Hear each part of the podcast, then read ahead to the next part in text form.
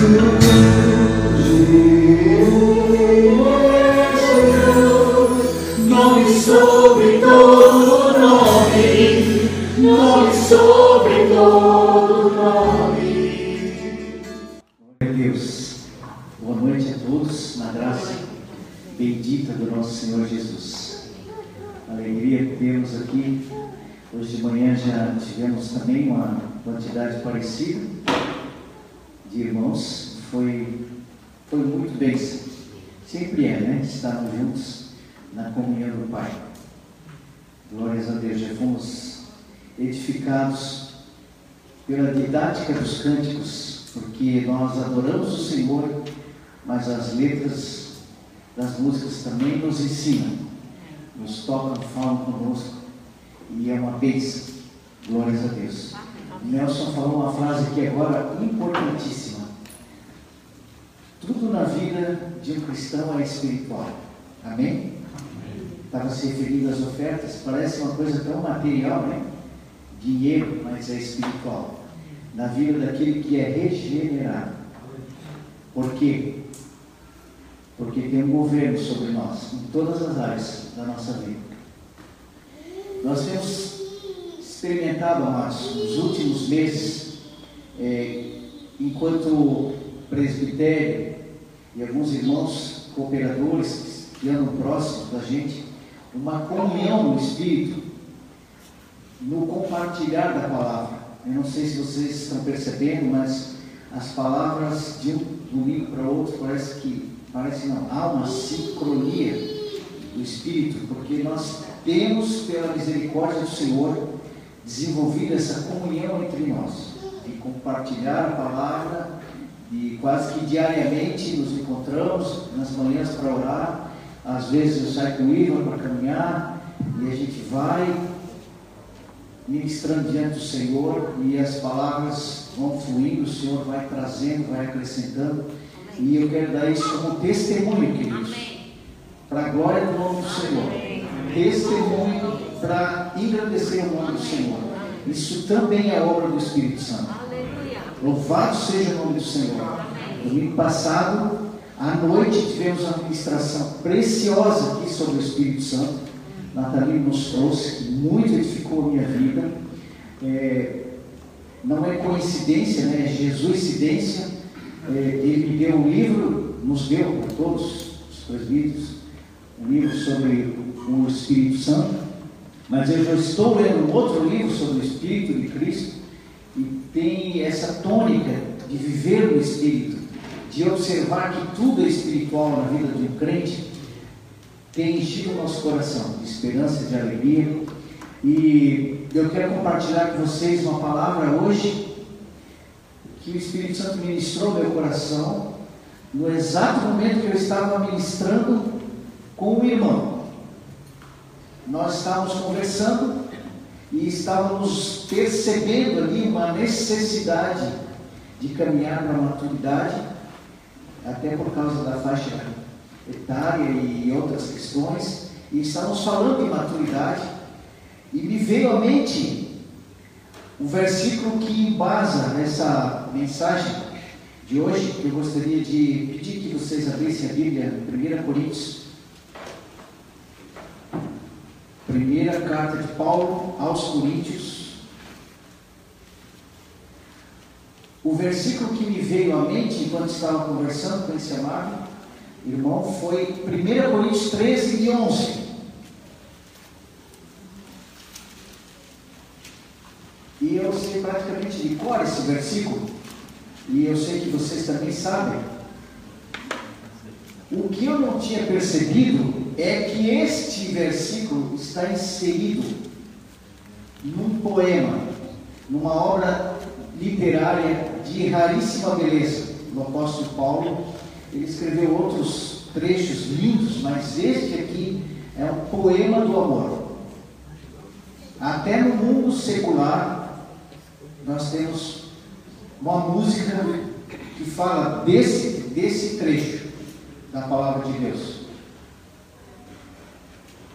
E hoje nós até podemos cantar, temos um, um cântico também que fala sobre o amor. Mas amados, esse versículo 1 Coríntios 13, 11, que eu estava ministrando, veio primeiramente, depois, como eu estou sendo contado aqui na mão, ele tem uma função aqui muito fácil de pesquisa.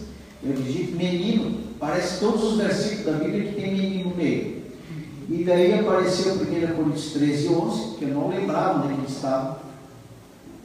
E o versículo diz: Quando eu era menino, falava como menino, sentia como menino, pensava como menino. Quando cheguei a ser homem, desisti das coisas próprias de menino. Esse versículo traz uma mensagem para nós de maturidade, de crescimento. E eu praticamente estou ali conversando, ministrando, e fiquei impactado, porque eu me apercebi, queridos, que esse versículo se encontrava no meio de um poema. E esse poema, esse poema sobre amor. E o outro versículo que está ali na. Está projetando ali? Isso. O outro versículo é 1 Coríntios 12, 31. O capítulo 12 de 1 Coríntios é um capítulo que trata sobre os dons. E trata também sobre essa função dos dons do corpo. O apóstolo Paulo gasta 30 versículos para exortar os irmãos da igreja de Coríntios a respeito dos dons, do uso dos dons, da aplicação dos dons, dos vínculos do corpo e etc. Mas no finalzinho ele diz assim: Entretanto, procurai com zelo os melhores dons. Ponto. Eu passo a mostrar-vos ainda um caminho sobremodo excelente. Então, essa frase sobremodo excelente, eu escolhi como título dessa reflexão. Porque, queridos, há um caminho para a nossa maturidade. Quantos aqui têm anseio de crescer e, e amadurecer no Senhor mais e mais e mais? Todos nós temos esse sonho. Há um caminho para isso. E esse caminho tem nome e sobrenome: Jesus Cristo, o homem de Nazaré. Ele é a exata expressão de Deus. Olha só, ele disse: Eu sou o caminho, a verdade e a vida. Amém? Ninguém vem ao Pai se não passar por mim, por esse caminho. O amor, queridos, é o caminho para o nosso crescimento, para a nossa, nossa maturidade. Eu fiquei tão alegre porque é um texto, 1 Coríntios, a gente lê muitas vezes, muitas vezes, e com certeza eu havia lido, sem excluir o versículo 11 do capítulo do amor, estava ali no meio, e eu tinha lido. Quando eu era menino, pensava, agia e etc., falava como menino. Mas olha que coisa preciosa que o Espírito Santo nos revela. Que o caminho para deixarmos de ser meninos e para agirmos como homens maduros na fé é o amor. E o amor, queridos, ele só pode florescer na nossa vida, ele só pode ser implantado, ele só pode morar e ser expressado na nossa vida através do Espírito Santo.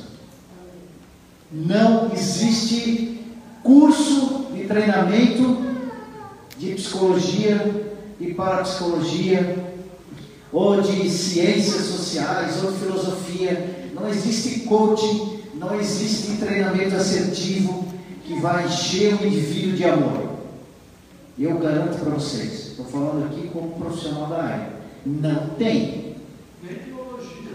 E nem ideologia, e nem psicologia, e nem filosofia. A gente pode, nessas áreas de conhecimento, discorrer sobre o amor, teorizar, falar. Agora, fazer com que uma pessoa se destile pelos poros de amor, só o Espírito Santo, amados. Não existe como.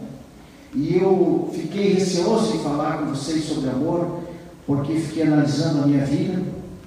E quando eu estava ministrando essa palavra para alguém, o Senhor me fez lembrar que há 11 anos atrás, eu estava aqui em cima, de joelho, chorando, não conseguia nem falar, confessando meus pecados, e eu fui aceito, recebido com um amor enorme da igreja, do corpo.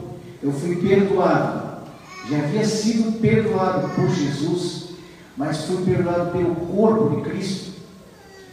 E naquele dia, amados, eu lembro até hoje, meu coração se encheu com uma quantidade de amor, mas tão transbordante, tão grande, tão grande, que ainda hoje reverbera. Aleluia. E há uns meses atrás eu vinha sobrecarregado com algumas questões bobas, hoje eu vejo que são coisas bobas, mas que começaram a ficar pesadas e coisa o Espírito Santo me revelou através dessa mensagem que eu quero compartilhar com vocês. E, e alguns meses atrás, o Senhor converteu meu coração de novo e me encheu do seu Espírito Santo de novo e me encheu do seu amor de novo e aquelas coisas de menino que eu estava me preocupando e me esborrachando se dissiparam, queridos, como uma neve. E o Espírito Santo quer fazer isso conosco. Amém. Em nome de Jesus, eu quero pedir que o Espírito Santo nos lave, nos limpe, nos regenere pelo poder da palavra de Deus. Não é por causa que eu estou aqui falando, é por causa do poder da palavra de Deus que nós temos que honrar. Amém? E pelo poder do Espírito Santo que temos que adorá-lo.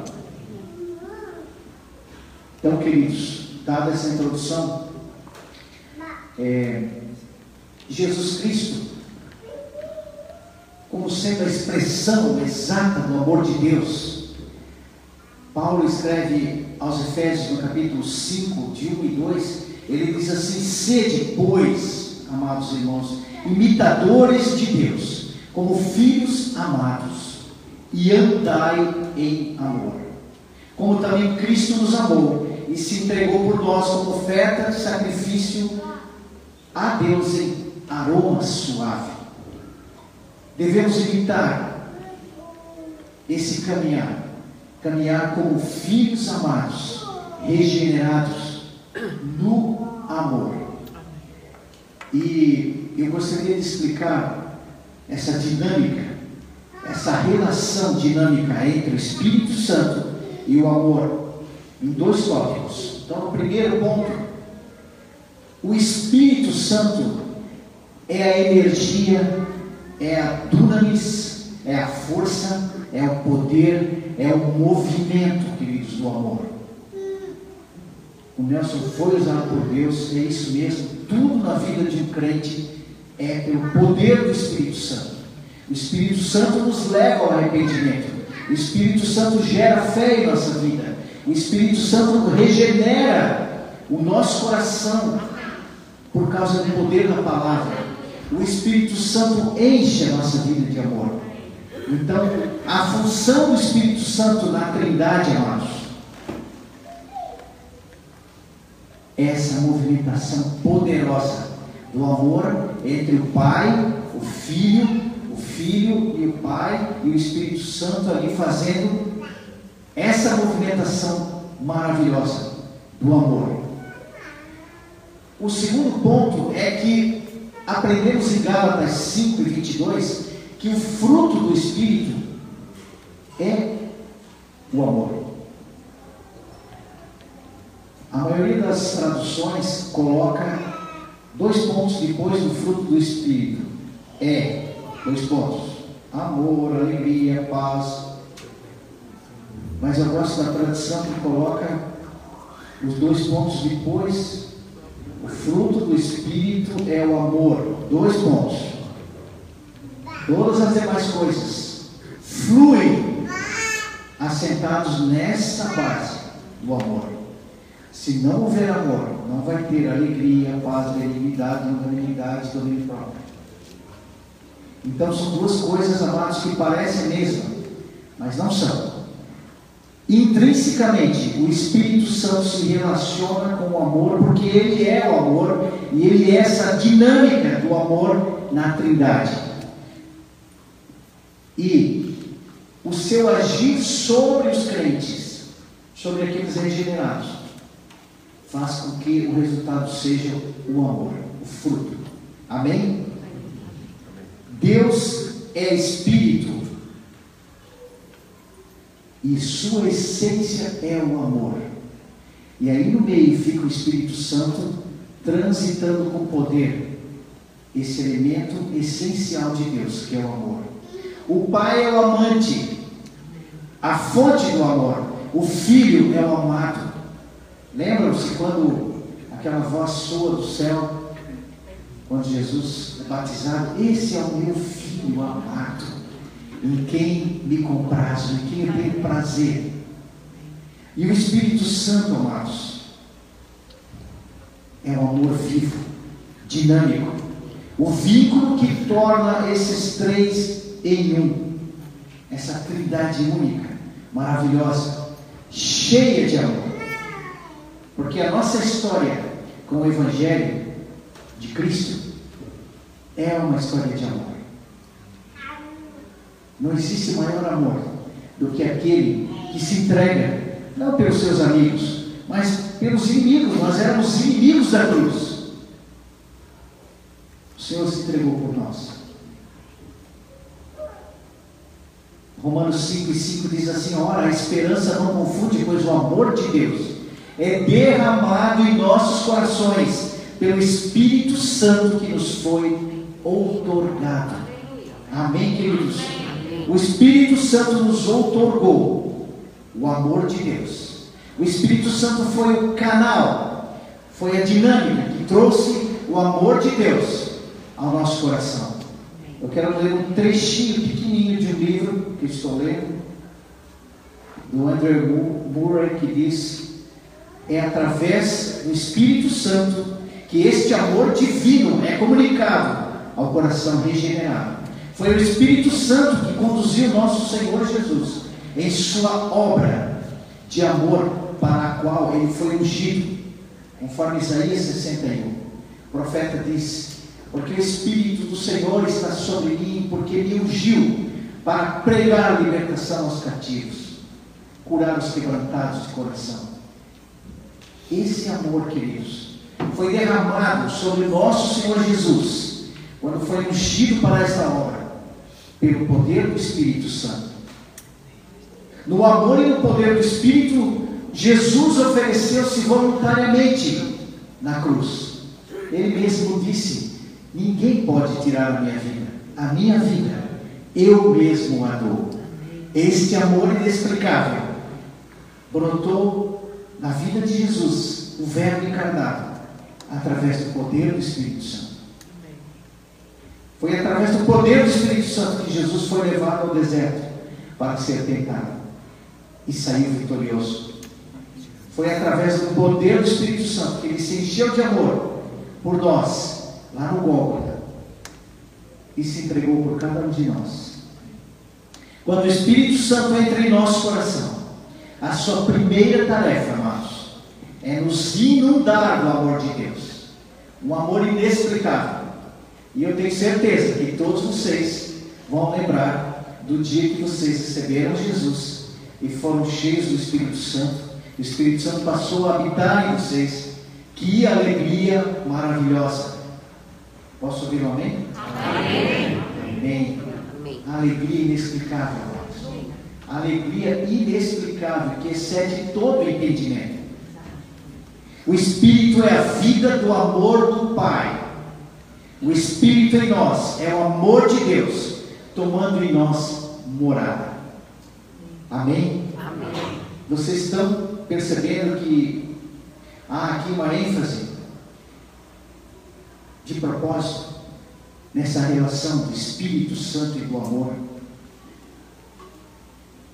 Nós temos que entender, queridos, que não adianta eu ficar aqui falando e exortando, esta igreja precisa de amor, vocês têm que amar, vocês têm que ser, nós temos que.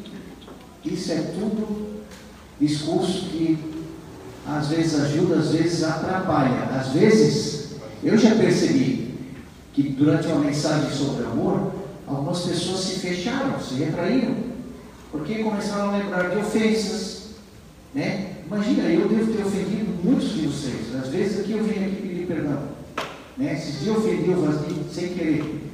Quando veio aquele pastor aqui domingo de manhã, ele apresentou, errou o nome, e no final eu fui lá e disse, é, agora o irmão vai apresentar decentemente. Olha que coisa idiota que eu falei. Já pedi perdão para ele, já me perdoou. Mas a gente pega em palavras sem querer, queridos. Mas o que, que nos sustenta na comunhão? É o poder do Espírito Santo que gera amor. Amor para eu me humilhar e pedir perdão amor para Ele me perdoar, amor para seguirmos juntos. Amém? Agora eu quero falar um pouquinho do ponto 2, a relação do Espírito do homem com o amor. O título ali está tudo em caixa alta, então parece que o Espírito está com letra maiúscula, mas esse Espírito ali, a letra minúscula, é o Espírito humano. Antes da queda, queridos, no Éden, antes do pecado, nós éramos constituídos da mesma forma, tripartidos didaticamente, mas lá no Éden não éramos partidos, éramos um ser holístico, integral. Uma unicidade, uma unidade perfeita. Assim como aquele que nos criou. Quando Deus nos criou, Ele disse: façamos o homem a nossa imagem e a nossa semelhança. Então, a unidade da Trindade, que é permeada pelo amor, pelo poder do Espírito Santo, o homem antes da queda era espírito, alma e corpo, um ser integral. Então, o espírito, antes da queda, o espírito do homem, era a consciência divina, o canal de comunhão com Deus.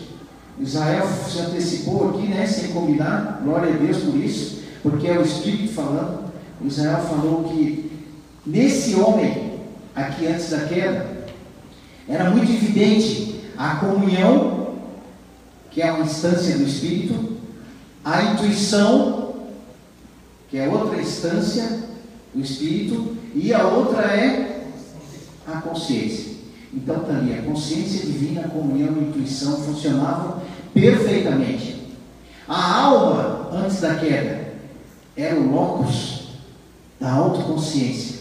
Uma autoconsciência que hoje nós não temos, amados.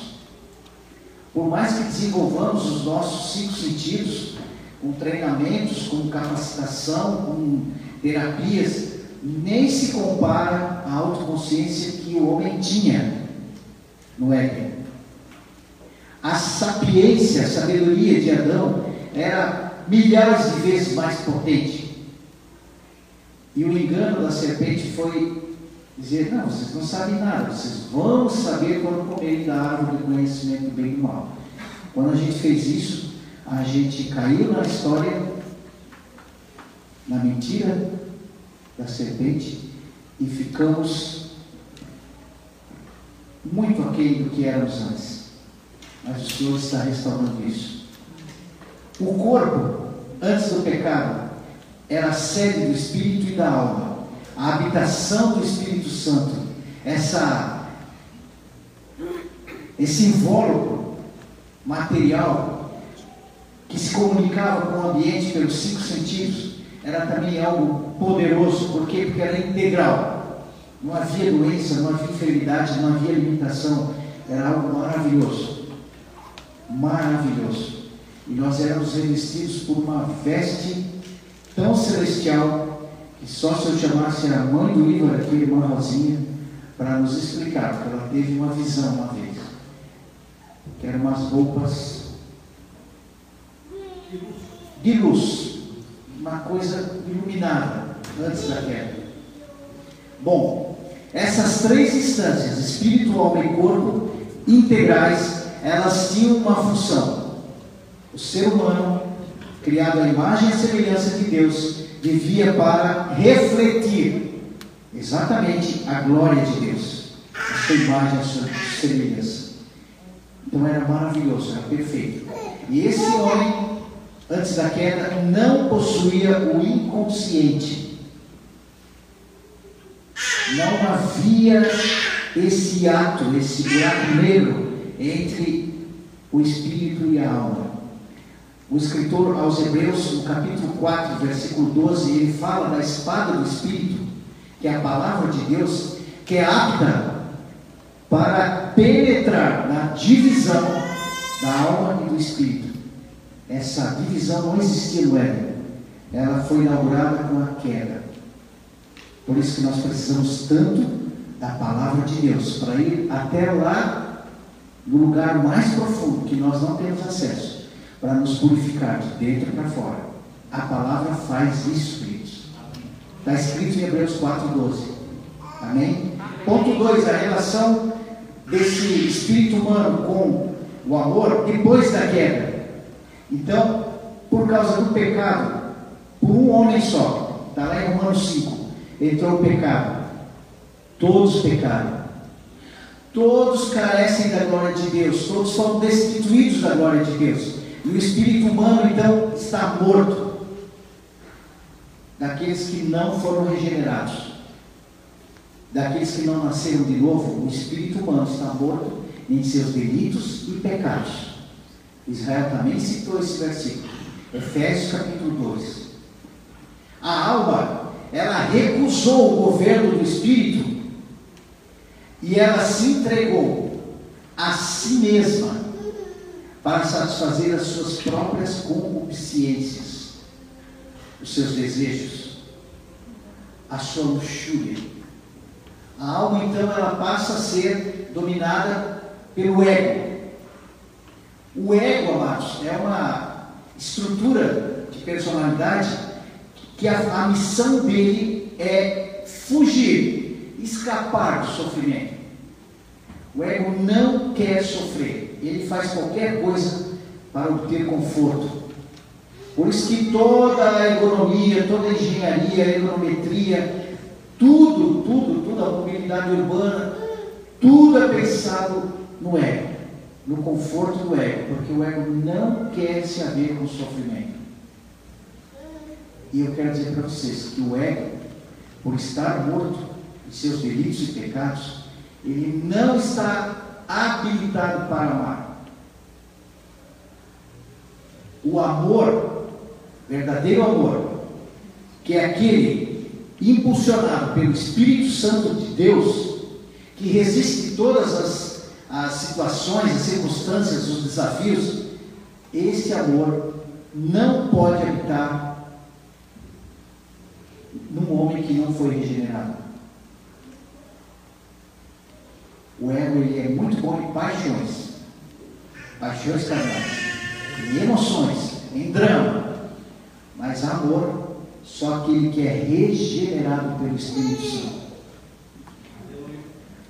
Então, o que, que aconteceu com o pecado? A perda da unicidade, esse buraco que eu falei para vocês que é o inconsciente, que só a palavra de Deus é apta para discernir as intenções do coração que estão escondidas lá embaixo.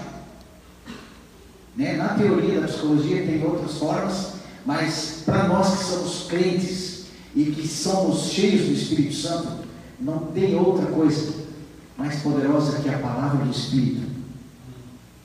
O poder do Espírito Santo, lavando o nosso inconsciente, discernindo todas as intenções do coração. Amém? Assim que o homem foi destituído da glória de Deus por causa do pecado, vocês lembram o que aconteceu em seguida? O apóstolo João escreve isso no capítulo 3, versículo 14, ele diz assim: Eu não quero que vocês sejam como Caim, que matou seu irmão. Então, logo em seguida, amados, entrou o pecado no mundo, um irmão mata o outro. É possível uma coisa dessa? Para alguém que está morto dos seus delitos e pecados, é possível sim. Infelizmente. Mas, Paulo aos Gálatas, no capítulo 5, versículo 25, ele diz assim: Se vivemos no Espírito, andemos também no Espírito. Essa frase parece tão simples, mas amados, ela é enigmática, ela é poderosa, ela é profunda. E eu gostaria de gastar um tempinho nela. Por quê? Existe ali um condicional se, e vem a pergunta: vivemos no Espírito? Fomos regenerados da água e do Espírito? Nascemos de novo? Então, se nascemos de novo, como diz Paulo aos Gálatas 5, 24, os que são de Cristo, os que estão em Cristo, crucificaram a sua carne, o seu velho homem, o seu ego, crucificaram com Cristo e foram ressuscitados pelo batismo para uma vida nova. E agora quem vive, como Paulo disse, não sou mais eu quem vivo, agora é Cristo que vive em mim. E a vida que eu vivo nessa carne, nesse corpo, nesta vida, eu a vivo pelo poder daquele que me amou, se entregou por mim e conquistou meu coração. Amém, queridos? Efésios 2, como ainda diz, como já foi citado aqui pelo Israel, Ele nos vivificou, estando nós mortos em nossos delitos e pecados. Nós estávamos mortos, não tinha saída para nós, não tinha solução, não tinha esperança, estávamos sem Deus, separados da comunhão mas pelo poder do Espírito Santo, através da palavra do Evangelho, da mensagem da cruz. Pela fé, nós recebemos essa graça de ser ressuscitados juntamente com Cristo. Aleluia. Eu trouxe um quadrinho muito conhecido de todos. Eu creio que todo mundo já se deparou com essa figura naquele folhetinho, As Quatro Leis Espirituais. Né? Isso é muito antigo. Mas elucida bem, amados, a resposta àquela pergunta: vivemos em espírito?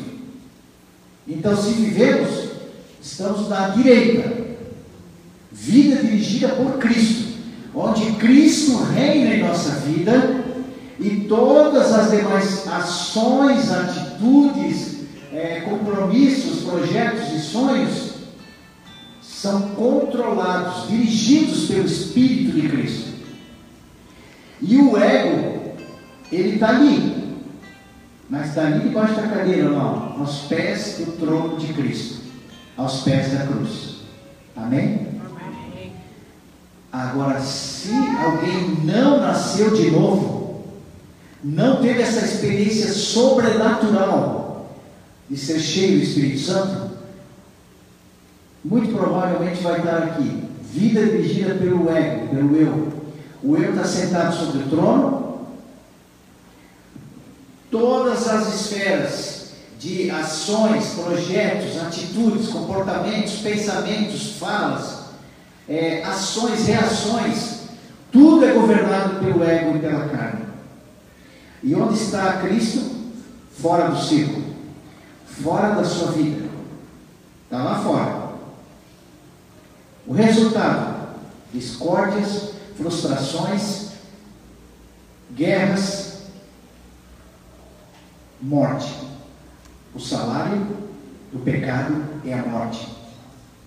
Mas o dom gratuito de Deus para nós através de Cristo é a vida eterna. Amém, Amém amados? Amém. Então, a primeira tarefa, como falei no início, do Espírito Santo, quando nós recebemos a Jesus de todo o coração e dizemos: Senhor Jesus, vem e reina na minha vida, governa. Eu abro mão do meu ego, eu abro mão do meu próprio destino, no sentido de governo, e eu me rendo aos teus pés. Entra na minha vida e governa a minha vida, me salva. Eu creio com meu coração, confesso com a minha boca, e Jesus vem fazer morada em mim vem habitar no meu coração. E o Espírito Santo me enche. E a primeira coisa, como eu falei, é que nós nos enchemos de amor. Nós sabemos que já passamos da morte para a vida, porque amamos os irmãos, aquele que não ama permanece na morte. Isso aqui é uma prova dos nove. Você quer saber se você realmente está cheio de Deus? Que você nasceu de novo, foi transformado, regenerado. Você ama o seu irmão. E nesses últimos meses, como eu falei para vocês, o Senhor tem levado a amar de um jeito que é o jeito dele, que é o único jeito, de ter misericórdia e sentir, como Jesus disse, quando via as multidões, ele se movia de íntima compaixão. Em situações, amados, que eu estou acompanhando e que eu tenho chorado tanto, com um clamor visceral e eu sei que isso é obra do Espírito Santo. Eu tenho certeza, porque por mim mesmo eu não me importaria. Não são nem parentes meus. Alguns eu tenho contato há pouquíssimo tempo. Mas o amor movido pelo Espírito Santo, que é dunamis de Deus, faz a gente se mover no íntimo de compaixão.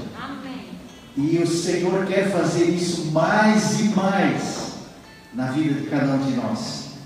Nisso conhecemos o amor que Cristo deu sua vida por nós e devemos dar a nossa vida pelos irmãos. O apóstolo João, queridos, nós sabemos que ele é o apóstolo amado, desde lá do Evangelho, Mateus, Marcos, Lucas, João, a gente vê as histórias e vê que ele é, ele é chamado de, de discípulo amado, ele destila amor. E agora, aqui, quando ele escreve essa carta, essa epístola, já com uma certa idade, mais amor ainda. Ele é tão amado que ele diz para nós que a prova dos nove é a gente amar os irmãos. Mas vocês lembram que Jesus falou? Nós devemos amar os nossos inimigos dar pão para quem nos persegue, orar pelos e abençoar aqueles que nos maldizem. Mas somente pelo poder do Espírito Santo, queridos. Quero animar vocês que nós podemos ser cheios do Espírito Santo. Nós podemos ser renovados no amor. Porque isso não é coisa nossa, não é coisa humana. Isso é do Espírito, queridos. Amém? E Jesus está restaurando isso na nossa vida pessoal e na nossa vida coletiva. De meninos à maturidade.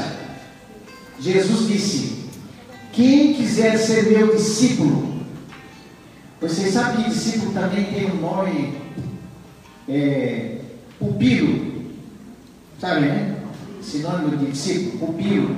É, é, um, é como se fosse um neófito, menino, pode até ser adulto já, naquela área, naquela profissão. Digamos, eu não entendo nada de marcenaria. Entende. Se eu for, né, o Rafael é outro que é marceneiro, se eu for iniciar nessa área, a me interessei por marcenaria, eu vou ser o pupilo do Rafael ou do Vasni, eu vou aprender, mesmo com, com a idade que eu tenho. Jesus disse: quem quiser ser meu discípulo, Venha após mim. Negue-se a si mesmo. Tome a sua cruz. E siga-me. Amém? Então aqui ele está desafiando cada um de nós. Você quer crescer no amor? Quer aprender a expressar quem eu sou? O mestre? A expressão do amor? Negue-se a si mesmo. Tome a sua cruz de cada dia e siga. Amém? Amém? E eu quero agora passar a dar três exemplos de três situações de igrejas que demonstraram imaturidade, coisas de meninos. A primeira igreja, a igreja de Coríntios. No capítulo 1, amados de Coríntios, na primeira carta, Paulo chega a elogiar esta igreja dizendo que esta igreja, no capítulo 1, versículo 4, 5, 6, vocês receberam todas as coisas, e vocês foram enriquecidos em tudo, e vocês cresceram no conhecimento, e até no testemunho de Jesus Cristo. Só que os próximos capítulos, cada capítulo trata de uma deficiência, de uma imaturidade dessa igreja. E como eu falei para vocês no início, que a gente vai elaborando a, a mensagem, a reflexão em várias cabeças, né, várias mãos, eu falando com o Igor sobre isso numa caminhada, ele hoje à tarde, aliás ontem à tarde, ele me mandou um WhatsApp. Ó, eu elenquei aqui 12 meninices da igreja de Coríntios. Eu quero que ele venha aqui rapidinho ler. Ele fez uma listinha lápis. Olhem só, amados. Nessa igreja, 12 meninices. Vem aqui na câmera. É a igreja de Corinto, Corinto, vai. Corinto, vai. Não fica cutucando aí. Fica na tua. A igreja mais abundante, segundo todo o Novo Testamento, é a igreja mais, mais rica. Olha só, 12. Número 1, um, disputas e competição. Número 2, partidos, denominações e facções. Número 3, intelectualismo, culto à inteligência. Número 4, materialismo, amor pelo dinheiro, pelo conforto, pelo sucesso, pela prosperidade. Número 5, radicalismo, exageros. Número 6, imoralidade sexual. Número 7, processo, judicialização, irmão contra irmão indo ao fórum. Número 8, divórcio e novo casamento. Número 9, idolatria e sincretismo. Número 10, judaísmo e legalismo. Número 11, independência e desonra ministerial. Número 12, orgulho, abre aspas, bem grande, boi bem grande essa aspa. Orgulho espiritual, fecha aspas. Só 12 defeitos, não é muito. Amém? Obrigado, querido. Olhem só, uma igreja preciosa. Passaram por ali nada menos que Paulo, né, Timóteo, Apolo e outros. Não é nossa igreja que eu acho, tá? Isso não, aqui não existe essas coisas. Nós estamos falando da igreja de Coríntios. Quando Paulo escreve aquele versículo inicial que eu li com vocês, passo-vos a mostrar um caminho sobre modo excelente. Naquele capítulo 12, ele está se referindo ao uso dos dons, à graça dos dons. E os irmãos estavam disputando ali a proeminência. Não, eu falo mais línguas do que todos aqui. O outro lá, não, mas ah, eu profetizo mais. E assim por diante. Até na hora da Santa Ceia, no capítulo 11, os irmãos bebiam, queridos, a ponto de ficar bêbado, borrachos. Iam tomar ceia assim, ó. Comiam todo o pão e não deixavam para os outros. Amados, a igreja de Coríntios fazia coisas, só lendo mesmo, vocês têm que ler em casa, é incrível. A igreja dos Gálatas é uma igreja que começou, amados, recebeu a graça do Evangelho de forma tão, tão maravilhosa, é uma redundância tão graciosa, com tanta alegria. Foi algo tão maravilhoso, os primeiros capítulos, mas quando chega o capítulo 5 de Gálatas, Paulo é obrigado a trazer uma advertência seríssima eu imagino que ele chegou a ficar bravo, bravo no bom sentido, né? Irá ser se pecar, porque ele, ele usou uma força nas palavras, dizendo assim: vocês começaram tão bem. Quem incutiu na cabeça de vocês? Quem perverteu vocês para agora vocês abandonarem a graça, o mover do Espírito Santo e retornarem às coisas antigas do judaísmo? Porque os irmãos estavam brigando entre si sobre a questão da circuncisão. Paulo chegou a dizer assim: vocês estão brigando tanto que daqui a pouco eu temo que vocês vão se mutilar, cortar toda a parte, não só a circuncisão. De tanto vocês estão ferozes uns com os outros. Onde vocês querem chegar com essa meninice? A outra igreja, Éfeso. Lá em Apocalipse, João descreve a mensagem da revelação de Jesus Cristo e ele mesmo instrui e adverte essa igreja preciosa, que também é uma igreja rica em dons, uma igreja rica em obras, uma igreja que era, amava a ortodoxia.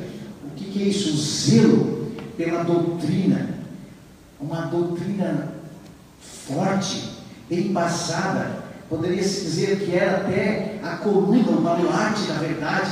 Eles primavam, defendiam-se contra as heresias, as vãs filosofias, os nicolaítas. Só que Jesus disse assim: Eu tenho, porém, contra ti, tu abandonaste teu primeiro amor. Então, era uma igreja toda redondinha aos olhos humanos, talvez cheia de eventos, de obras e de departamentos, mas não tinha amor. E a advertência de Jesus foi tão séria que ele disse: se vocês não se arrependerem, eu virei e eu removerei de vocês o candelabro, eu vou tirar vocês do rol das, das igrejas. Olha que coisa séria, irmãos. Agora eu quero passar a solução. O Espírito Santo, quando me mostrou isso aqui, uma coisa tão simples, a gente já sabe, mas a bênção do dínamos, a bênção do, do mover do Espírito Santo, desse movimento, desse caminhar, porque Jesus disse: Eu sou o caminho, o caminho implica em movimento, né? há um alvo, e o nosso alvo é a soberana vocação em Cristo Jesus.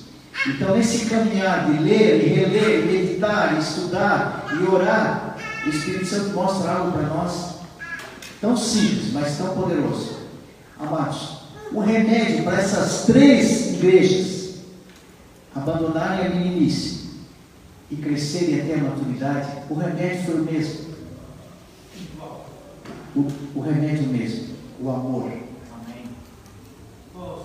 E o veículo, queridos, o mesmo, o Espírito Santo. O Espírito Santo é o veículo que derrama o coração de Deus, que a essência é o amor, derrama sobre nós, derrama sobre a igreja. Olha só que bênção. A prescrição para Coríntios foi amor. 1 Coríntios 13. Eu quero gastar um tempinho honrando a palavra de Deus e lendo mesmo com vocês. Vamos ler juntos, 1 Coríntios 13. A solução para essa igreja, o remédio, que Paulo disse, eu vou mostrar para vocês um caminho sobremodo excelente, mais do que os dons. Amados, os dons são tão importantes na igreja, tão preciosos, que nós iniciamos um estudo sobre os dons com os líderes do grupo caseiros e vamos continuar de 15 em 15 dias falando sobre os dons do Pai, que são os dons da graça, as habilidades naturais, os dons de Cristo, que são os dons ministeriais a serviço do crescimento da igreja, do corpo, os dons do Espírito Santo, operação e manifestação de maravilhas, de, de obras no Espírito. Então, nós não estamos desprezando os dons, muito pelo contrário, nós queremos aprender sobre eles e nos encher deles. Mas o Senhor está nos dando uma vacina. A vacina é: não adianta ser cheio de dom, não adianta ser cheio de ortodoxia, não adianta ser cheio de eventos e programas, se não tivermos o poder do Espírito Santo nos enchendo de amor, nada disso vai valer.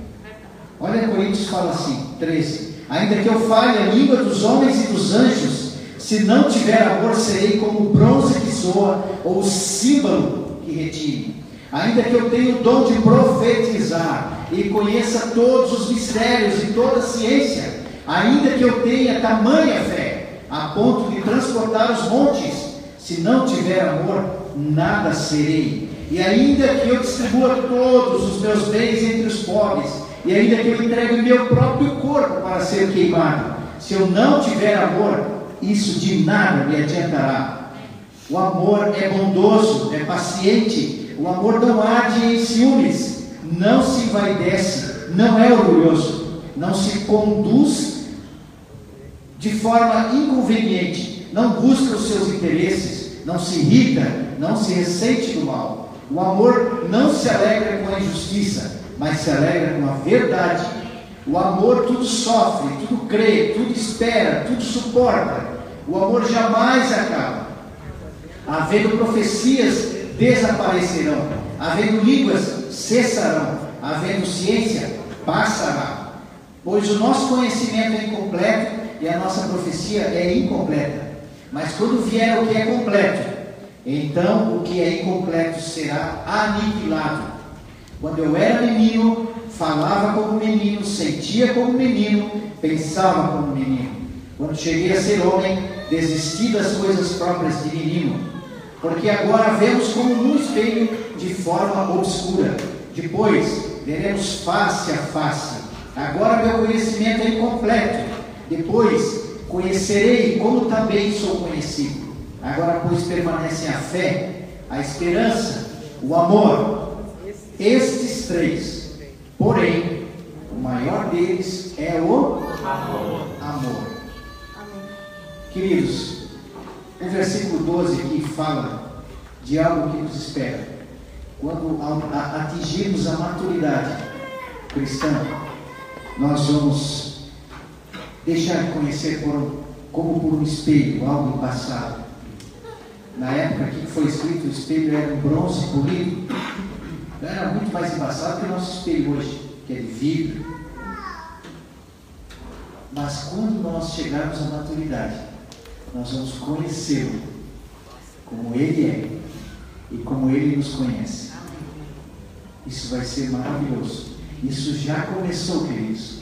Quanto mais eu ando com Cristo, mais cheio do Espírito, mais eu o conheço Quanto mais eu o amo, mais ele me conhece e mais eu o conheço.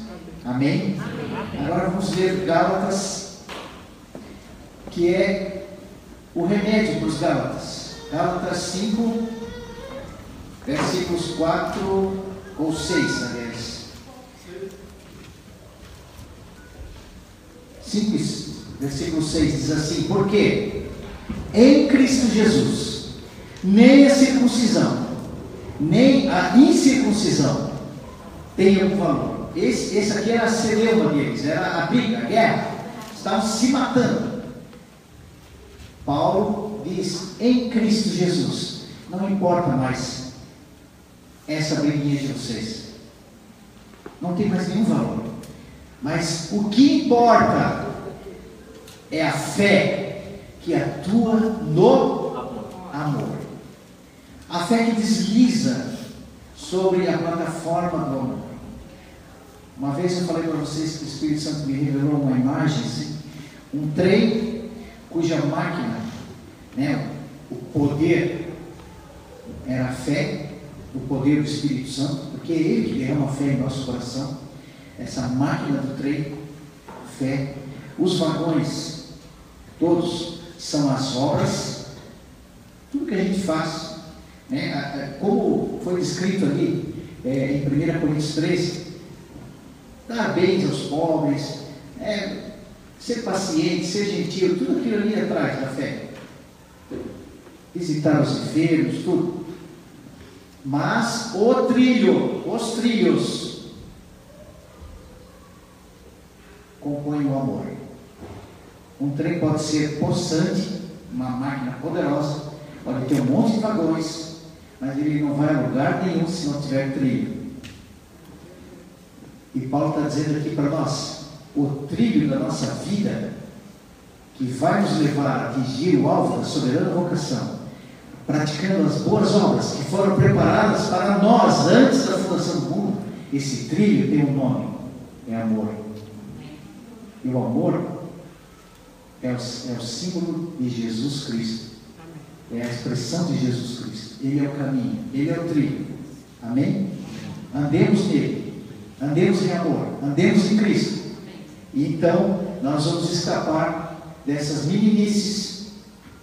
Ainda o versículo 14 desse capítulo diz assim: Porque toda lei se cumpre em um só preceito a saber: ame o seu próximo como a ti mesmo. Toda lei, queridos, que para nós é impossível cumpri-la, ela agora é cumprida num só preceito: o amor a Deus acima de todas as coisas e ao meu próximo como a mim mesmo. Amém? Amém. E a solução e o remédio para a igreja de Éfeso, vamos ler Apocalipse,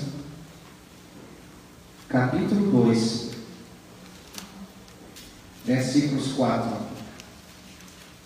e 5. Jesus mesmo adverte essa igreja dizendo assim: Eu tenho, porém, contra ti que abandonaste o teu primeiro amor. Lembra-te, pois, de onde caíste. Arrepende-te e volte à prática das tuas primeiras obras. Se não te arrependeres, virei a ti e tirarei o teu candelabro do seu lugar. Em outras palavras, eu vou te expulsar. Que advertência séria, amados. E aqui implica em algo imperativo. O Senhor Jesus está mandando que se faça alguma coisa. Arrepende-te, volte à prática do primeiro amor. Então, eu fiquei muito maravilhado que o Senhor nos mostra com tanta clareza: o remédio é o mesmo, é o amor. O veículo é o mesmo, é o Espírito Santo. Amém? Amém. A maioria aqui eu acho que já se vacinou, né? Dentro daquela vacina tem um remedinho, a vacina em si, um líquido. Mas tem que ter um veículo. A seringa, a agulha e o enfermeiro para injetar em você. O Espírito Santo, amados, é esse canal dinâmico, é esse poder, essa força que vai ministrar na nossa vida o amor. Então eu não estou aqui cobrando de alguém ou de mim mesmo, ah, precisa amor, precisa amor. Eu quero mais e mais de Cristo. Eu quero mais e mais do poder do Espírito Santo enchendo a minha vida.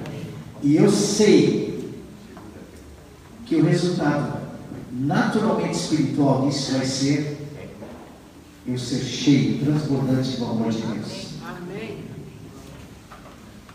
O transbordar do Espírito Santo na vida do crente se manifesta em amor.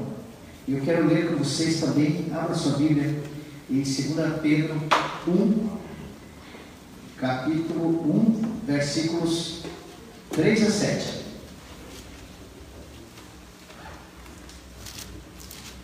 Nessa caminhada, Pedro aponta para nós uma escada, uma escalada até o amor.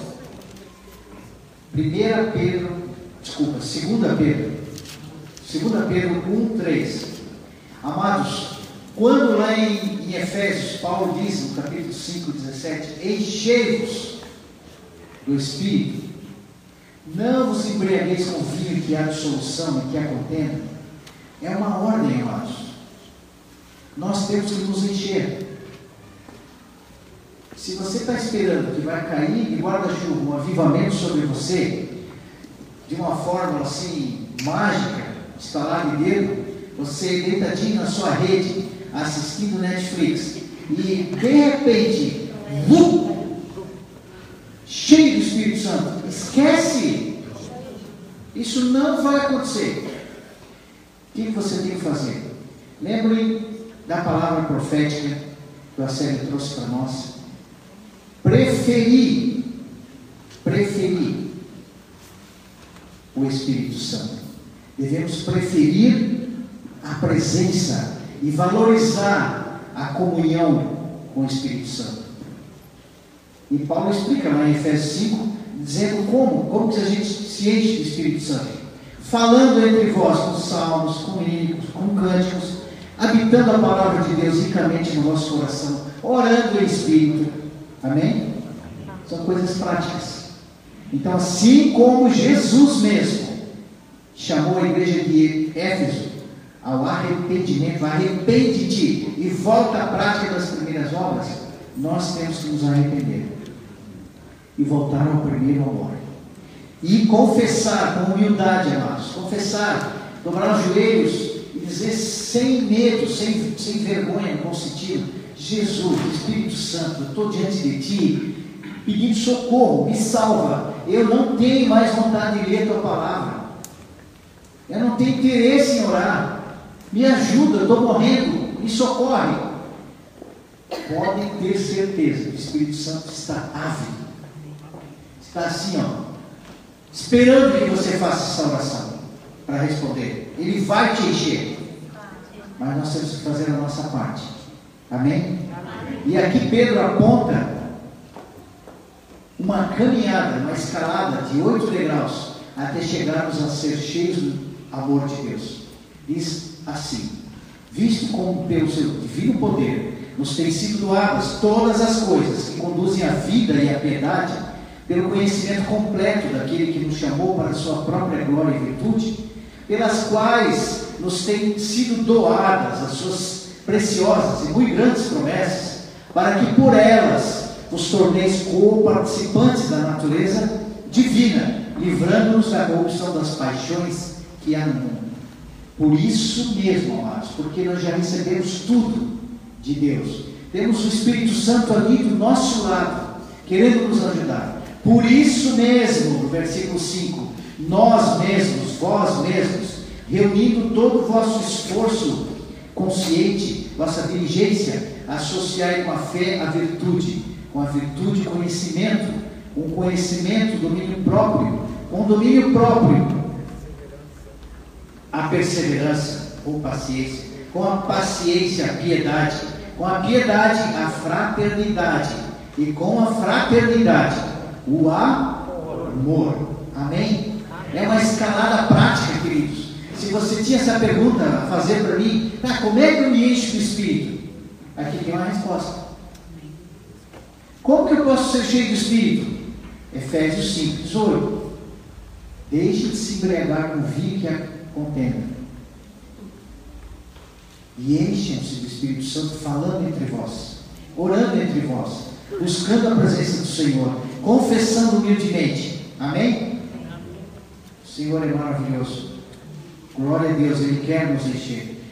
Isso aqui, queridos, o item A que eu acabei de falar, eu destaquei A e B porque o A é a dinâmica que o Espírito Santo quer produzir em cada crente, individualmente, em cada discípulo. É uma mensagem para você, para mim, individualmente. Fecha a tua porta no teu quarto, vai orar. Agora o item B é o agir do Espírito Santo na vida da igreja, é no coletivo. Então o Senhor quer fazer isso na sua igreja. Olha que passagem que já foi referida aqui também um pedacinho, maravilhosa. Efésios 4, queridos, vamos ler juntos. Efésios 4, 13 a 16 até que todos nós, todos nós crentes, reunidos aqui nesse espaço ou não, na medida do possível, sempre que o Senhor nos dá essa oportunidade, vamos aproveitar de estar juntos, mas todos nós, como corpo coletivo, cheguemos à unidade da fé e do pleno conhecimento do Filho de Deus, à perfeita varonilidade à medida da estatura da plenitude de Cristo, para que não mais sejamos como meninos, agitados de um lado para o outro, levados ao redor por todo vento de doutrina, de filosofia, pela artimanha dos homens, pela astúcia com que induzem o erro, mas seguindo a verdade. Vocês lembram que nós ministramos aqui Jesus é a verdade. Ele é a realidade. Seguindo a verdade em amor. Cresçamos em tudo, naquele que é a cabeça, Cristo, de quem todo o corpo, bem ajustado e consolidado, pelo auxílio de toda a junta, segundo a justa cooperação de cada parte, efetua o seu próprio aumento para a edificação de si mesmo em amor. Amados, é espiritual, queridos. Nós não podemos produzir isso na vida do corpo. Nós não podemos produzir unidade na igreja. Poderíamos passar um ano falando nos seminários, toda terça-noite, sobre unidade. Se o Espírito Santo não produzir pelo poder de Deus a unidade em nosso coração, o caminho do amor, depois de um ano de seminário, nós vamos sair daqui se estapeando, provavelmente, brigando por questões doutrinárias. É a obra do Espírito Santo, amados. O Espírito Santo produz vida, produz o amor, produz o crescimento. O Espírito Santo lubrifica esses vínculos, essas juntas. Ele coloca em disposição correta do corpo, cada um de nós. E ele faz crescer esse corpo em amor. Aleluia. E finalizando mesmo, foi a primeira vez que eu falei, finalizando hoje. Eles pegam no meu pé, porque eu falo, concluindo, acho que umas cinco vezes. Mas hoje eu caprichei, a primeira vez, já vou acabar. Quanto, eu quero fazer aqui uma equação simples, muito simples, de primeiríssimo grau. Quanto mais cheio do Espírito Santo você for, eu for, mais amor no seu coração.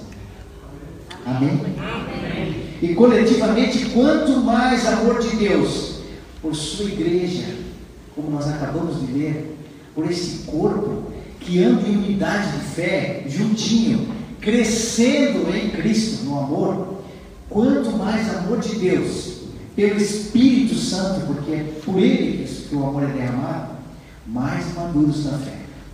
Amém? Amém. Quantos sonham com a vida de maturidade? Senhor, eu quero ser maduro, quero te conhecer. Com uma igreja madura, uma igreja que se ama. Aleluia, eu quero isso, amados, de todo o coração. Da minha vida, da vida da Rose, da vida das minhas filhas, para vocês. Eu desejo isso de todo o coração.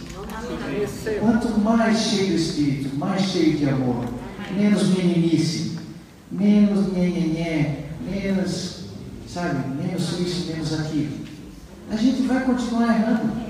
Por quê? Porque a carne, amados, mesmo no coração regenerado, a carne ela não morre. Ela tem que ficar na cruz. O tempo todo é tem que ficar aos pés da cruz. Só naquele grande dia que nosso corpo será transformado e glorificado pelo arrebatamento. Mas até então, amados, a carne está ali. Então, nós temos que andar em amor. Temos que nos encher de Cristo. Nós temos que buscar presença do Espírito Santo como prioridade, com amor, com carinho, com respeito. Amém? Amém. O último texto, Efésios, está ali, tá? Faz parte do meu último. Efésios 13, 17 e 19. Vamos ler juntos. 3, desculpa. Efésios 3, 17 a 19. Aleluia. Glórias a ti, Senhor. Nós te adoramos. Aleluia. O Espírito Santo está aqui, queridos. Está operando. Vamos Vamos inclinar o nosso coração ao poder do Espírito Santo que está agindo pela palavra de Deus. Diz assim: E assim habite Cristo no vosso coração pela fé, estando vós arraigados e alicerçados em amor, a fim de poderes compreender com todos os santos qual é a largura o comprimento, a altura, a profundidade e conhecer o amor de Cristo que excede todo o entendimento, para que sejais tomados de toda a plenitude de Deus. Amém? O apóstolo Paulo aqui usou também um superlativo, ele exagerou. Ele diz assim: sejais tomados da plenitude de Deus, já era uma coisa grandiosa, amados. Imagine, nós não, não, nós não conhecemos ainda a plenitude de Deus, é algo imensurável, mas ele não se contenta, então ele coloca a palavra toda na frente e ele diz: para que sejais tomados de toda a plenitude de Deus. Aleluia. Você consegue se imaginar desse quadro cheio de toda a plenitude de Deus? O Senhor quer fazer isso conosco. O Senhor quer nos levar à sala do seu trono, do seu banquete. Eu não vou ler esse texto agora, mas leia em casa uma poesia de amor para o noivo, que é Cristo, para sua noiva, que é a igreja. Cantares de Salomão, capítulo 2, verso 4. Ele convida sua esposa, sua noiva, para entrar na sala do banquete.